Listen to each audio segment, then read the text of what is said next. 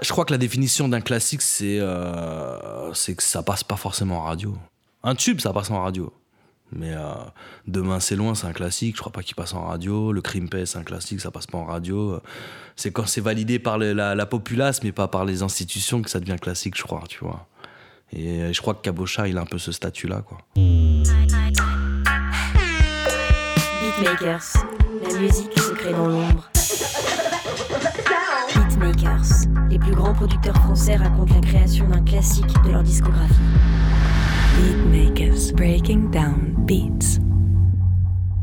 C'est le son des gitans gueulards, le boom bap des camps de caravane et des décharges de poids lourds. Si le white trash à la française existe, aucun morceau ne le définit aussi salement que Cabochard, rappé par 25G et 7 Gecko, et mis en musique par Don Nodet.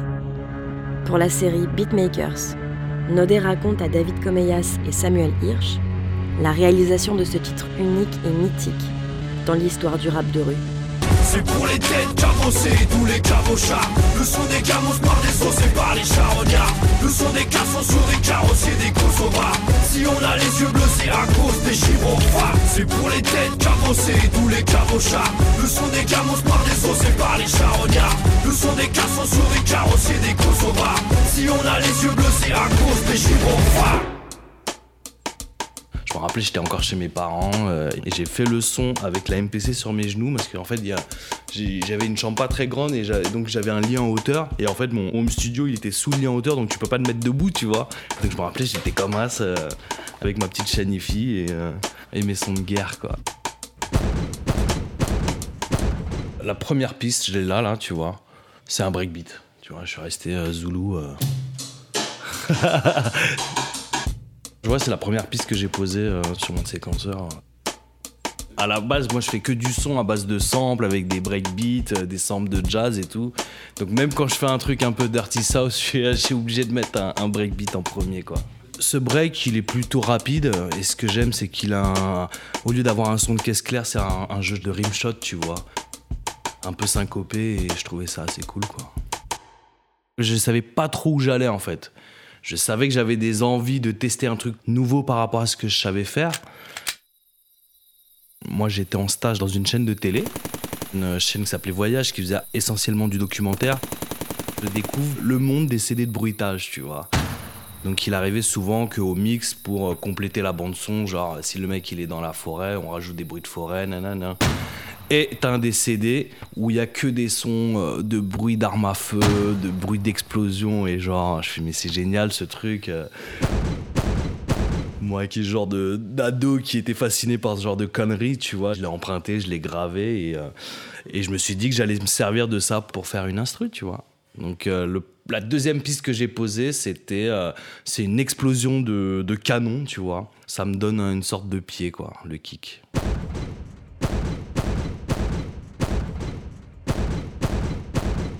Et euh, après le canon euh, qui me fait la grosse caisse, il fallait que je simule la caisse claire. Et, euh, la caisse claire, j'ai décidé de la remplacer, la caisse claire, par des, bruits de chargement de semi-automatique, tu vois. À l'époque du Dirty South, tu sais, en, fin de cycle, ils font toujours des, roulements de TR-808. Et là, carrément, j'ai pris un, son de mitraillette et, et voilà, quoi, tu vois, qui fait le, qui fait le truc, qui fait le tu vois.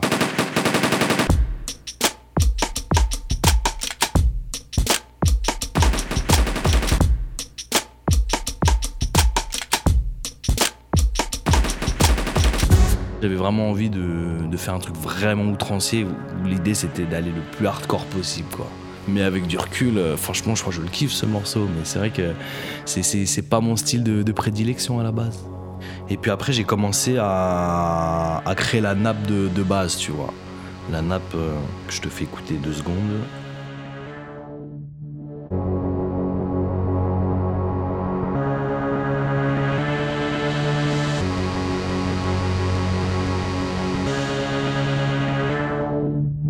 Pour moi, c'était un mur de guitare électrique que je voulais recréer, tu vois.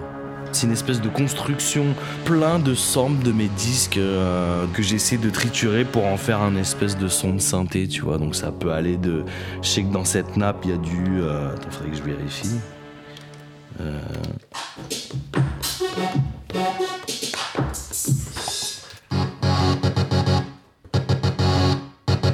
c'est que moi à la base j'ai un sampler, une MPC où il y a rien dedans, tu vois. C'est pas comme aujourd'hui où voilà, on me file plein de plugs. Ou même les jeunes d'aujourd'hui maintenant ils démarrent, ils téléchargent, ils ont tous les sons à la mode comme ils veulent. Nous c'était vraiment plus galère.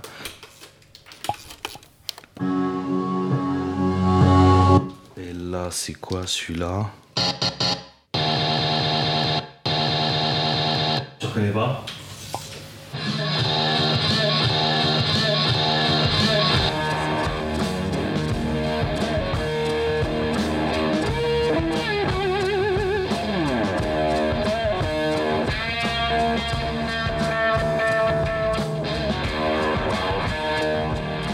Là, tu vois, j'ai samplé euh, Voodoo Child de, de Jimi Hendrix. Je dois avoir, à l'époque, je, devais avoir 10 CD de rock, tu vois. Et vu que je voulais un son énervé, je me suis dit, bon, bah, je vais sampler du rock, tu vois. Et, et j'ai samplé les guitares de, de Jimi Hendrix pour faire ma, ma nappe, tu vois.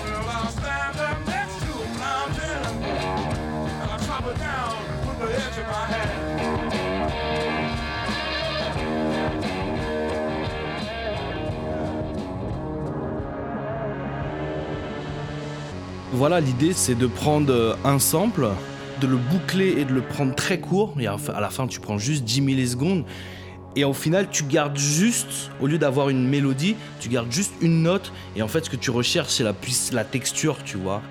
Quelque part aussi, c'est une manière de répondre euh, aux gens qui vont dire qu'en samplant, bah, tu crées pas, tu vois. Ce genre d'instru, ça montre que qu'en fait un sample, c'est juste une, une couleur en fait. Après, tu utilises cette couleur pour faire ton tableau, tu vois.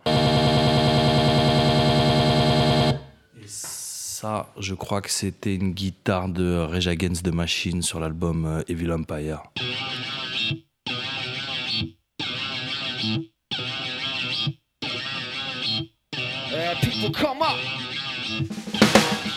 Et je crois que. Ah oui, il y a un autre sample encore.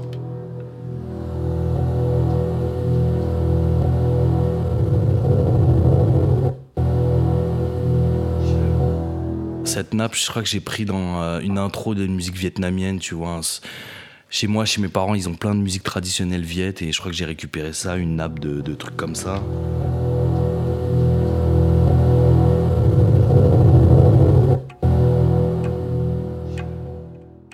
Et en fait, le truc qui est particulier, c'est qu'en fait, je connais très peu le Vietnam. Là, j'y suis retourné là cet hiver pour mixer, mais en fait, ça faisait 10 ans que je n'étais pas allé au Vietnam.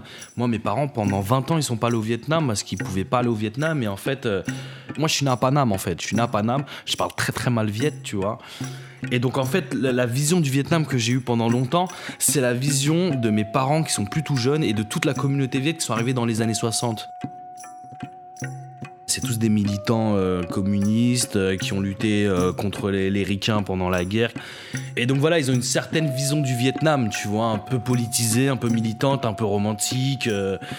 Et moi, quand je suis allé, j'ai vu que le Vietnam, ça avait rien à voir, tu vois. Enfin, c'est pas que ça n'a rien à voir, mais maintenant, il y a des Porsche Cayenne au Vietnam, tu vois. Maintenant, c'est l'hypercapitalisme. Donc, la musique du Vietnam d'aujourd'hui, je la connais pas vraiment, en fait.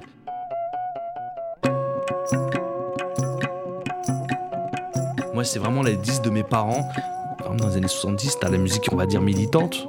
Les mecs font des chants révolutionnaires. Ou t'as de la musique euh, qui est de la soul, ou de la funk, ou du rock. C'est du rock vietnamien, mais qui sonne super bien parce qu'en fait, c'est juste les GI qui l'ont importé au, euh, au Vietnam. Ils ont ramené euh, l'armée en même temps, ils ont ramené tout leur matos, truc. Donc, c'est un son de bâtard, tu vois, et ça sonne super bien.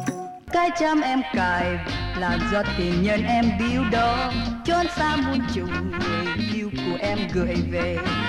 Cái chăm em cài là muôn tình thương nỗi nhớ nhớ nhớ người nhân tình thề trọn đời một lòng thương em. Cái chăm em cài bằng chi nào em đâu biết. Ấy anh đã Donc làm voilà, en fait, euh, ce qui est marrant, c'est de voir un peu l'impact de, euh, des conflits et de la guerre euh, sur, même sur la musique, quoi. J'ai l'impression qu'en fait, vu que je suis un des rares asiatiques dans le rap, j'essaye de faire euh, une musique un peu asiatique, mais avec des, des codes d'aujourd'hui. Et sans m'en rendre compte, parce que c'est vraiment des gens qui m'ont fait la remarque Au début, j'étais là, mais non, tu hallucines, c'est un peu raciste ce que tu dis, tu vois.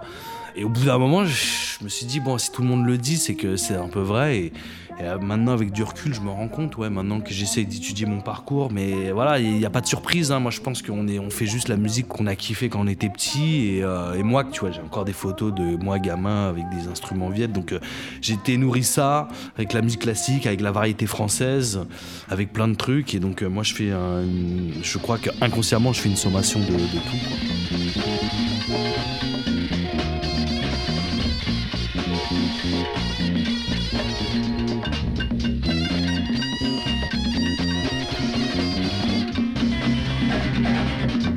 Le rap asiatique, déjà je pense que la communauté asiatique, on est moins nombreux que, euh, que les autres communautés.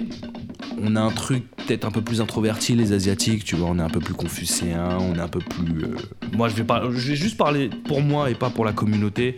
Moi, ça me va de pas être au devant de la scène, de plus être derrière, devant les machines que euh, sur scène. Crois qu'il y a, une question d'éducation et de, de valeur, je crois. Moi, j'ai rappé au tout début et j'ai vite lâché, tu vois, parce que euh, le rap qui existait, qui était affirmé, c'était un rap vraiment dur, tu vois. Je me voyais pas là-dedans et c'est vrai que euh, nous, les Asiatiques, on n'a pas cette réputation d'être dur, tu vois. Tu vois, il y a toujours ce cliché euh, que les Asiatiques, on n'aime pas faire de trop de bruit. Hum, Je crois que c'est un peu vrai, tu vois.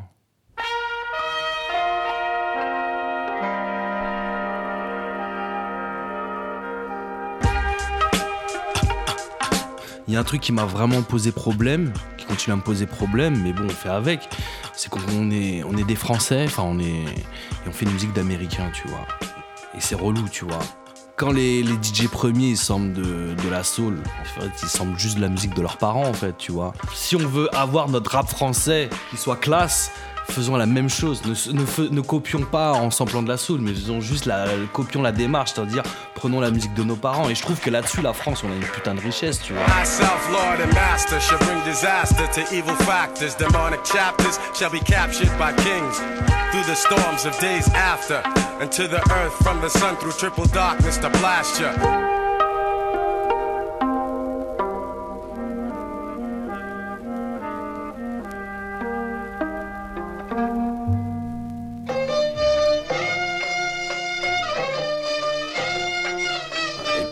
Tu vois, un, un morceau comme Tonton du Bled de, de 113, si c'est un classique, c'est aussi parce que voilà, ça a été les premiers à se dire ah ben venez, on sample la musique des darons. 504 breaks chargés, allez, montez les neveux. Juste un instant que je mette sur le toit la grosse malle bleue. Nombreux comme une équipe de foot, voiture à ras du sol. On est les derniers locataires qui décollent. Le plein de gasoil et de gazouze pour pas flancher. Bélène, va pisser, le temps que je fasse mon petit marché. Direction le port, toujours le pied sur le plancher. Jusqu'à Marseille avec la voiture un peu penchée. Un de mes producteurs préférés, comme je l'ai dit dans plein d'interviews, c'est DJ Mehdi. Et euh, ce que j'aime beaucoup déjà, c'est que euh, je viens du 94 et Mafia Qu'un Freeze, ça a été, euh, qu'on le veuille ou non, ça a été quelque chose d'important pour les jeunes de notre coin.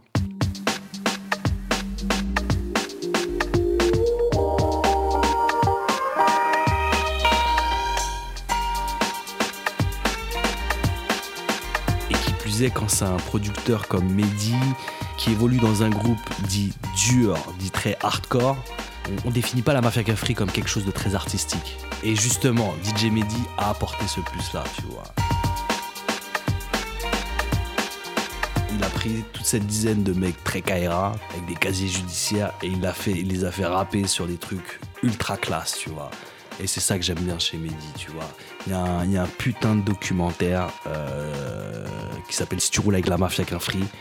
T'as tout la mafia qui parle, qui est interviewé, tu vois que Mehdi, tu sens qu'il est différent, tu vois. Et je me reconnais dans ce truc un peu, un peu sensible, un, peu sophistiqué, voire même un peu féminin, tu vois. Tu sens qu'il est pas comme un truc. Et, euh, et lui, ce que j'aime, c'est qu'il a une espèce d'empathie. Tu peux le voir après, il, des interviews, il roule, euh, avec, euh, avec Headbanger, il mixe partout dans le monde.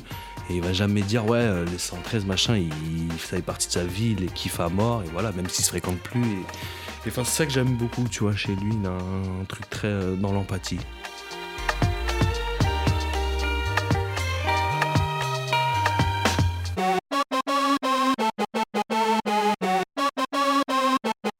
fait, j'ai j'ai qu'un sampleur, moi. J'ai qu'un sampleur et j'ai pas de son de, de synthé, de trucs modernes. Donc, euh, donc j'ai dû me débrouiller, tu vois. Euh, j'ai un pote qui avait des machines, qui avait un Proteus 2000. Avec la MPC, j'ai samplé des sons de son Proteus 2000, tu vois.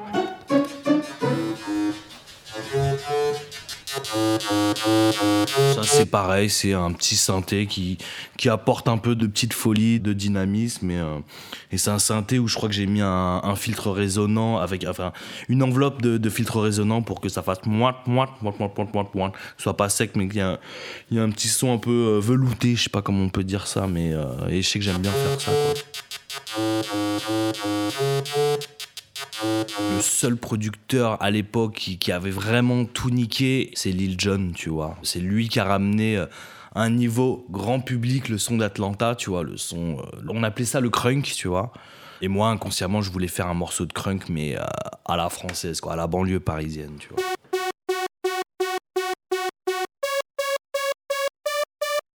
C'est un des sons, je trouve, qui définit un peu le style crunk, le style Lil Jon. Et, et voilà, j'ai vraiment refait la même chose. euh, Une sorte de, euh, de synthé euh, de, qui doit venir de la dance music, je sais pas quoi. Avec un peu de reverb pour donner cette dimension un peu club. Et, voilà, quoi. En fait, le truc qui est bizarre, c'est que Lil Jon, c'est pas un Européen, tu vois. Mais moi, pour parler de moi, avant d'écouter du rap, j'écoutais de la dance. Donc pour moi, c'est un peu naturel, tu vois.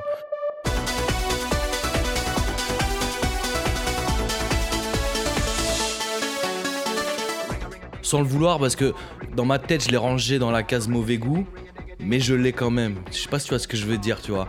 Moi j'ai commencé avec la dance et puis en fait à 12-13 ans je suis tombé dans le rap et ça a défini mon identité. Donc un peu ce que j'écoutais avant, j'assumais pas vraiment, tu vois. Mais en même temps c'est des trucs qui, euh, qui te marquent donc forcément quand euh, Lil Jon, euh, la crunk est arrivée avec des sons très martelés.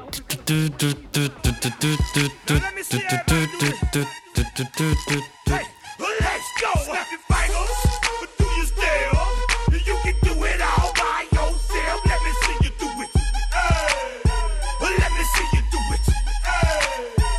Hey, snap your fingers, but do you still? You can do it all by yourself. Let me see you do it. Hey. Let me see you do it. Moi j'ai un peu évolué dans, dans le hip-hop, tu vois, moi je faisais du graffiti, je voulais vraiment, je baignais vraiment, je voulais vivre cette culture, tu vois. Et euh, je me sentais plus proche de New York que, euh, d'Atlanta, ouais, forcément. Je pense aussi que euh, New York, c'est ce qui ressemble le plus à Paris, peut-être, tu vois. On a une similitude dans l'architecture, dans la manière de vivre. tu vois, Atlanta ou même la Californie, c'est déjà, c'est des gens qui, se baladent en voiture. Eux, là, ils ont la culture de la basse parce qu'ils ils roulent dans des voitures. Nous, euh, nous c'est peut-être logique qu'on ait moins cette culture de base parce que euh, on est, on- enfin, quand j'étais jeune, on écoutait dans un Walkman dans le métro, donc euh, non, on n'avait pas, le- on n'avait pas la culture de du sub, tu vois.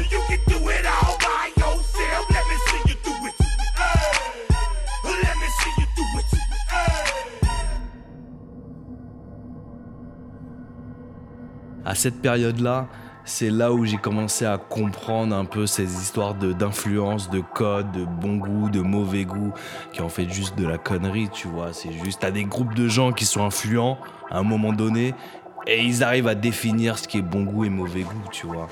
Une fois que tu arrives à décrypter ce, euh, cette espèce de pyramide et de hiérarchie, il n'y a pas vraiment de bon et de mauvais goût. Il y a ce que tu kiffes, ce que tu kiffes pas, et puis le reste, on s'en fout, tu vois.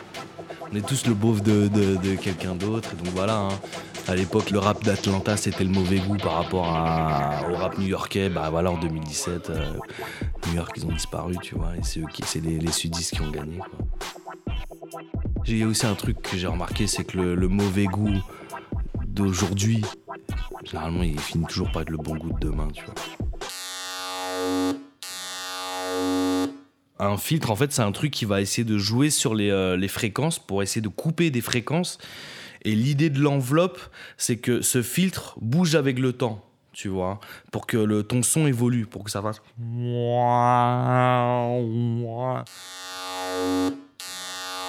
Dans Square One, un des morceaux de pit rock, il va mettre un, un, un filtre résonnant déclenché par un léfro. Et euh, dans Square One, on entend bien que ça fait bien. I got some time to explain the true brain of a rhyme writer. Some take the stance of a gunfighter. Others inject intellect or self respect, or simply kicking birds for a tight paycheck. What they neglect is creative aspects and control. The sounds and words originate up in the soul. Euh, moi, à l'époque, j'étais dans le 18 e euh, dans un studio que s'appelait UGOP. Et un des mecs qui, gérait le truc était mon manager, Florent, il bossait à Universal, tu vois. Et euh, 25G de mémoire, je crois qu'il faisait la sécu à, Universal, tu vois. Je crois que c'est ça. Et euh, voilà, c'est comme ça qu'il l'a ramené en client pour le studio parce qu'il commençait à rapper. Et en même temps, euh, Florent lui avait fait écouter des, euh, des instrus à moi, et euh, notamment celle de Cabochard, quoi. Et c'est comme ça que ça a démarré. La prise de voix, c'est pas moi qui l'ai fait, c'est mon pote euh, Blaze, qui je fais un gros bisou, DJ Blaze, avec qui on était à l'école ensemble et on a, évolué dans le label euh, UGOP ensemble. Ça a été le DJ de Flint, là c'est le DJ de Kassem. Et c'est lui qui a. Gérait le studio à deux et c'est lui qui a enregistré euh, 25G, cette gecko. Tu brailles, t'aboies, tu vois moi, je maille, et toi, tu bois, tu parles de moi, après tu jactes, fini au bois, avec une chatte, qui tisse des vins, je m'en bats les reins, j'exige, enfin, prends ton serein, à 10 sur un, ça se croit, sur un, mais je reste serein, terrain, faut canner dans la cam et dopé, trop de la canne sont tombés, sous l'emprise de la drogue, sous l'emprise de l'alcool, prends pas prise, t'as pas de cicatrice d'un bad boy, je veux l'actrice d'un playboy, les 5 20 n'est pas lèche, les 5 ça faut pas wesh, la belle 5 ou la neige, c'est plus simple, faut la tèche, pour l'éteindre, faut le latex, feu éteindre, faut l'index, ma Diodro, faut l'acheter, qualité, faut l'acheter, 25G, plus look qu'une chic, plus massif qu'une jeep, une fléchie, tu chic, fais belle, qu'a dit la Le mérite vient vraiment pas que de moi. Tu vois, le clip, il est vraiment pour quelque chose. Je pense que la force du, euh, du morceau, c'est l'instru, on va dire, c'est euh, c'est 30%.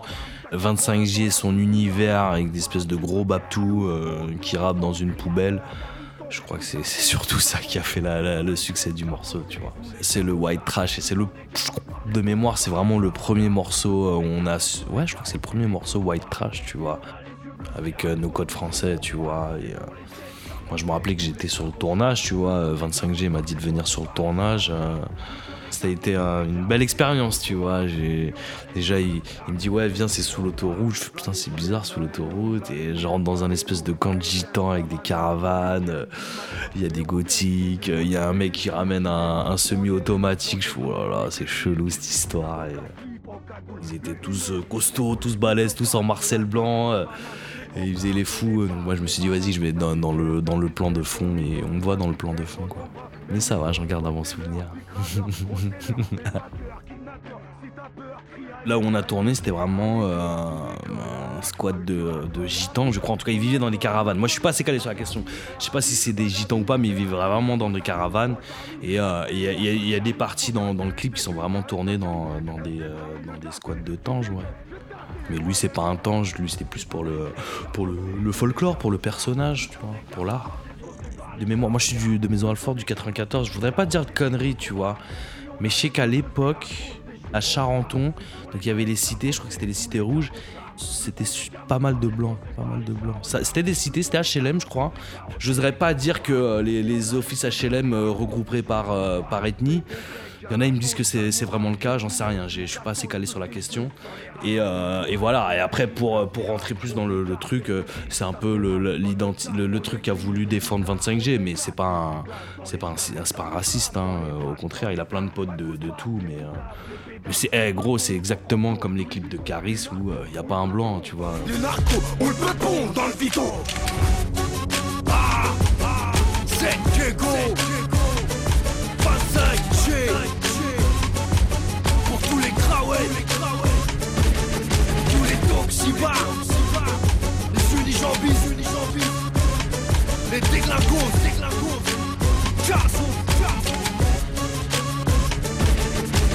moi, je trouve qu'il est un peu crade le son, ouais. Mais euh, le crade cool, tu vois. Faut aussi se dire que c'était en 2008-2009. La MPC, c'est un peu limité, tu vois. Il a pas. euh, peux pas travailler les EQ, tu peux pas mettre un coup bas, un coup haut, c'est un peu limité. Mais ça fait aussi le, charme du truc, quoi. Au final, c'est pour ça qu'il a ce rendu euh, si compact. On a tout envoyé, on a, on a mis tout à fond, quoi. Les voix, l'instru.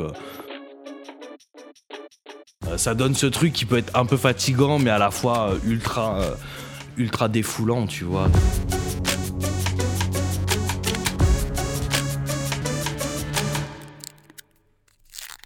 Aujourd'hui, c'est, je crois que c'est le titre qui m'a plus rapporté en SACEM. Et je crois que même aujourd'hui, ça me rapporte encore en, en SACEM. Je suis encore un peu surpris de voir des gens en, 2016, 2017 qui continuent à l'acheter sur, euh, sur Internet, qui continuent à, à streamer le truc. Donc, euh, donc déjà, ça, c'est plutôt cool, tu vois, financièrement parlant. Mais même euh, artistiquement parlant, je suis un mec qui, quand même, je crois, qui expérimente.